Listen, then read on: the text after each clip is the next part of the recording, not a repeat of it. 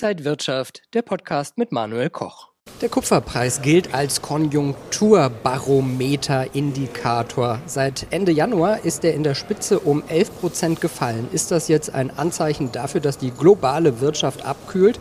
Und wie steht es um Nickel, Aluminium und Zink? Außerdem schauen wir auf Gold. Das alles jetzt beim Rohstofftalk hier von der Frankfurter Börse. Und bei mir ist Michael Blumenroth, Rohstoffanalyst von der Deutschen Bank. Schön, dass Sie da sind. Ja, ich freue mich auch, Herr Koch. Herr Blumenroth, Sie gehen gleich zu einem Marathon, deswegen heute mal ein bisschen sportlich. Mhm. Ähm, wir wollen auch sportlich auf die Themen heute gucken. Also Kupfer wird für Strom, für äh, Wärme, ge, äh, Wärmeleitungen und für andere wichtige Industrien ja gebraucht. Warum ist der Preis gesehen aufs Jahr ein bisschen ernüchternd gelaufen. Ja, das hängt damit zusammen, dass die Konjunkturerwartungen der Märkte sich im Jahresverlauf geändert haben. So am Anfang des Jahres war Euphorie. Ähm, China hat jetzt deutlich früher als erwartet die pandemiebeschränkten Restriktionen aufgehoben. Ähm, das war schon Ende letzten Jahres. Viele hatten erwartet, dass es erst im März, April dieses Jahres geschehen würde.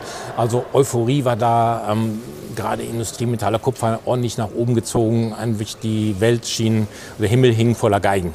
Jetzt haben wir dann das Problem, dass die Daten, die jetzt aus China gerade für den, fürs Frühjahr rausgekommen sind, jetzt für den April sehr schwach gewesen sind. Also wirklich enttäuschend schwach, gerade was die Industrieproduktion angeht. Und Sie haben ja schon erwähnt, wozu Kupfer so im Allgemeinen gut ist. Ähm, es war erwartet worden, dass die Chinesen jetzt nach der Pandemie eine riesige Nachfrage ausüben würden nach, ähm, gerade insbesondere nach Kupfer. Sie haben auch schon gesagt, Dr. Kopper heißt es unter Händlern, das ist so der Konjunkturindikator schlechthin neben Öl. Ähm, das ist jetzt so ein bisschen ähm, verschoben worden, diese Euphorie, oder die ist erstmal gedämmt worden durch die Zahlen. Jetzt ähm, kamen im Verlauf der letzten Tage Zahlen raus, die so ein bisschen besser waren, aber auch noch nicht so richtig stark. Also das hat den Kupferpreis belastet. Zweiter Faktor ist wahrscheinlich auch, denke ich, dass auch für die USA viele Analysten so eine leichte, kurze Rezession erwarten im zweiten Halbjahr oder Anfang 24, würde natürlich auch dann die Nachfrage nach Kupfer dämpfen. Also es hängt hauptsächlich mit den Erwartungen an die Nachfrageseite zusammen. Leiden denn da jetzt auch Zink, Nickel und Aluminium drunter? Ja, absolut. Es sind ähm, dann insgesamt sechs, sechs Metalle, die als Industriemetalle gelten, an der, die an der Londoner Metallbörse gehandelt werden. Und das sind dann auch die Metalle, die genauso drunter leiden. Es gibt auch noch Blei, Zinn ähm, als, als die beiden übrigen Metalle. Und das ist genau das gleiche Problem. Je stärker die Industrieproduktion, je stärker ähm, einfach die Wirtschaft läuft, je stärker die Konjunktur ist, desto mehr wird an diesen Metallen gebraucht. Wir haben jetzt hier, können uns ja hier in Deutschland, der Eurozone jetzt auch von Konjunkturschwäche auch nicht freisprechen. Wir haben jetzt schon eine technische Rezession in Deutschland, in der Eurozone, zwar ganz mild und leicht, aber da wäre auch ähm, mehr erwartet worden, jetzt wo die Energiekrise im Winter ausgeblieben ist. Also hauptsächlich die Nachfrageseite ist das Problem, ähm, was vielleicht noch dazu kommt, auch die Angebotsseite. Die Zinsen sind jetzt so hoch wie seit Jahren nicht mehr. Das bedeutet, wenn man investieren will in neue Minen, macht man momentan nicht, weil halt die Kreditaufnahme so teuer ist. Und was ganz zum Schluss vielleicht noch dazu kommt, man hätte vielleicht auch erwartet, dass Russland die Exporte einschränkt von den Metallen. Da sind sie ähm, gerade was so Nickel und ähm, Zink angeht, sehr große Produzenten, Aluminium. Aber momentan ähm, im Gegensatz zu Öl und Erdgas laufen die Exporte Russlands weiter. Also hier ist das Angebot reichhaltig. Es heißt aber, Nickel und Kobalt werden für die Autobranche knapp. Sollte das dann nicht den Preis ein bisschen ankurbeln? Mittelfristig auf alle Fälle. Also ich denke, auch für alle Industriemetalle sind wir jetzt eher mild optimistisch gestimmt, weil es wird ja nicht ewig jetzt so eine wirtschaftliche Schwäche da sein. Wir haben auch, ähm, gerade was China angeht, China ist jetzt ein sehr großer Markt für Elektromobilität, für Elektroautos. Da sind die Chinesen ja wirklich führend ähm, momentan, was die Produktion von Autos angeht, ähm, neben Tesla in den USA natürlich oder anderen ähm, deutschen Firmen. Aber die Chinesen ähm, stellen auch stark auf Elektromobilität um.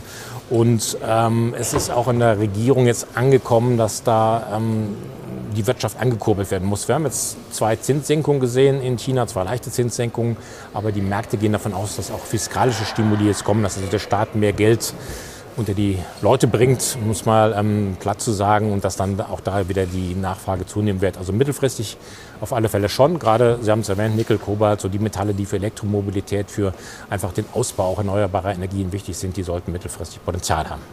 Das Gebäudeenergiegesetz kommt jetzt wohl doch noch vor der Sommerpause. Was können Anleger, die an Rohstoffen interessiert sind, daraus vielleicht ziehen?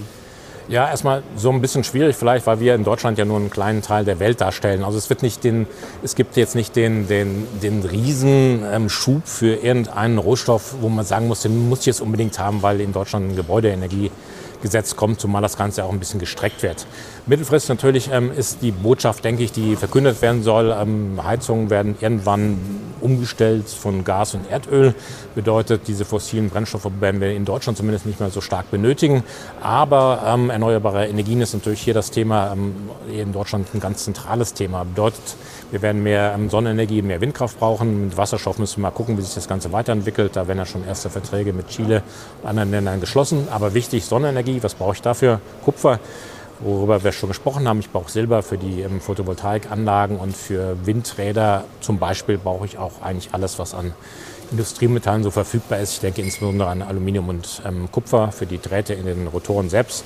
Also da ist Potenzial auch wieder für die Industriemetalle da. Es wird nicht in dem den Riesenschub geben. Das wäre anders, wenn China so ein Gesetz auf den Weg bringen würde, die USA vielleicht, aber es durfte stützen.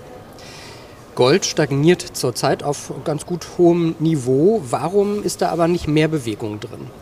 Ja, eigentlich finde ich jetzt den Preis schon ähm, für Gold sehr gut, weil wir haben jetzt, wir müssen mal einen Schritt zurückgehen. Als wir letzten Monat darüber geredet haben, war die Erwartung gewesen, dass die US-Notenbank FED ihren Zinserhöhungszyklus beendet hat und dass im zweiten Halbjahr drei bis vier Zinssenkungen sogar kommen. Also die Märkte haben darauf gesetzt, kommt die Rezession, die FED kann die Zinsen nicht so lange hochhalten. Im, Gegensatz, im Gegenteil, sie muss die Zinsen sogar senken. Jetzt sind wir einen Monat weiter und das Bild ist ein völlig anderes. Die FED hat sich dann auch in den letzten Tagen nochmal getroffen ähm, zu ihrem Juni-Meeting und dort ähm, wurde zwar die Zinsen nicht weiter erhöht, aber es wurden deutliche Hinweise gegeben, dass es im Juli noch eine Zinserhöhung geben wird. Und was ganz wichtig ist, an den Märkten wurden auch diese Zinssenkungen im zweiten Halbjahr komplett ausgepreist. Also wir haben momentan eine Situation, wo die Märkte steigende Zinsen erwarten. Wir haben, ähm, wenn ich in den USA Geld über Nacht anlege, kriege ich mehr als 5 Prozent ein Traum für uns hier in Deutschland.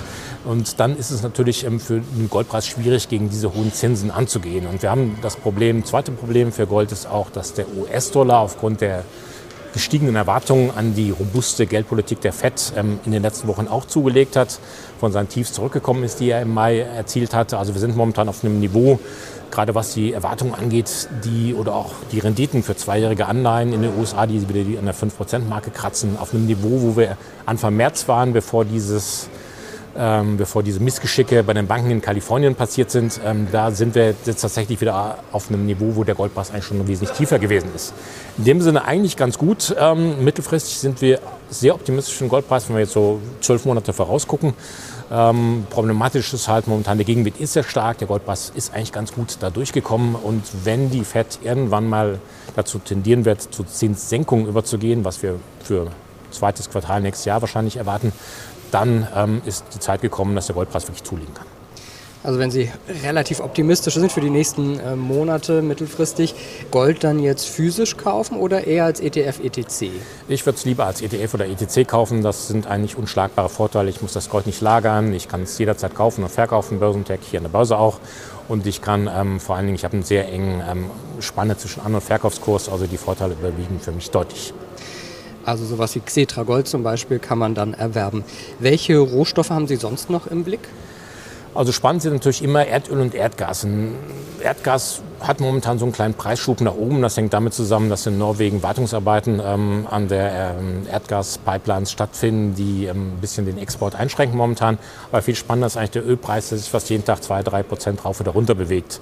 Da hat Saudi-Arabien jetzt eine ähm, einseitige Produktionskürzung ab 1. Juli verkündet, eine Million Barrel pro Tag weniger ähm, hat den Ölpreis kurzfristig deutlich nach oben geschoben, aber die Konjunkturerwartungen, also die erwartete Nachfrageschwäche lastete wieder auf dem Ölpreis. Dann ging es wieder 10 Prozent runter, also momentan sehr, sehr starke Schwankungen.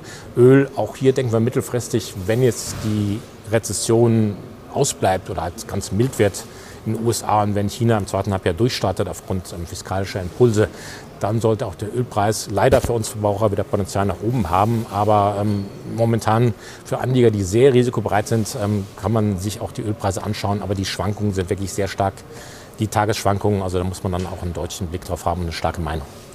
Sagt Michael Blumenroth, Rohstoffanalyst von der Deutschen Bank. Vielen Dank, dass Sie hier beim Rohstofftalk zu Gast waren. Ich wünsche Ihnen alles Gute für den Marathon. Ja, danke Bin gespannt, was Sie beim nächsten Mal dann berichten. Und danke Ihnen, liebe Zuschauer, fürs Interesse. Ich wünsche Ihnen viel Erfolg bei Ihrem Marathon an der Börse. Alles Gute und bis zum nächsten Mal. Und wenn euch diese Sendung gefallen hat, dann abonniert gerne den Podcast von Inside Wirtschaft und gebt uns ein Like.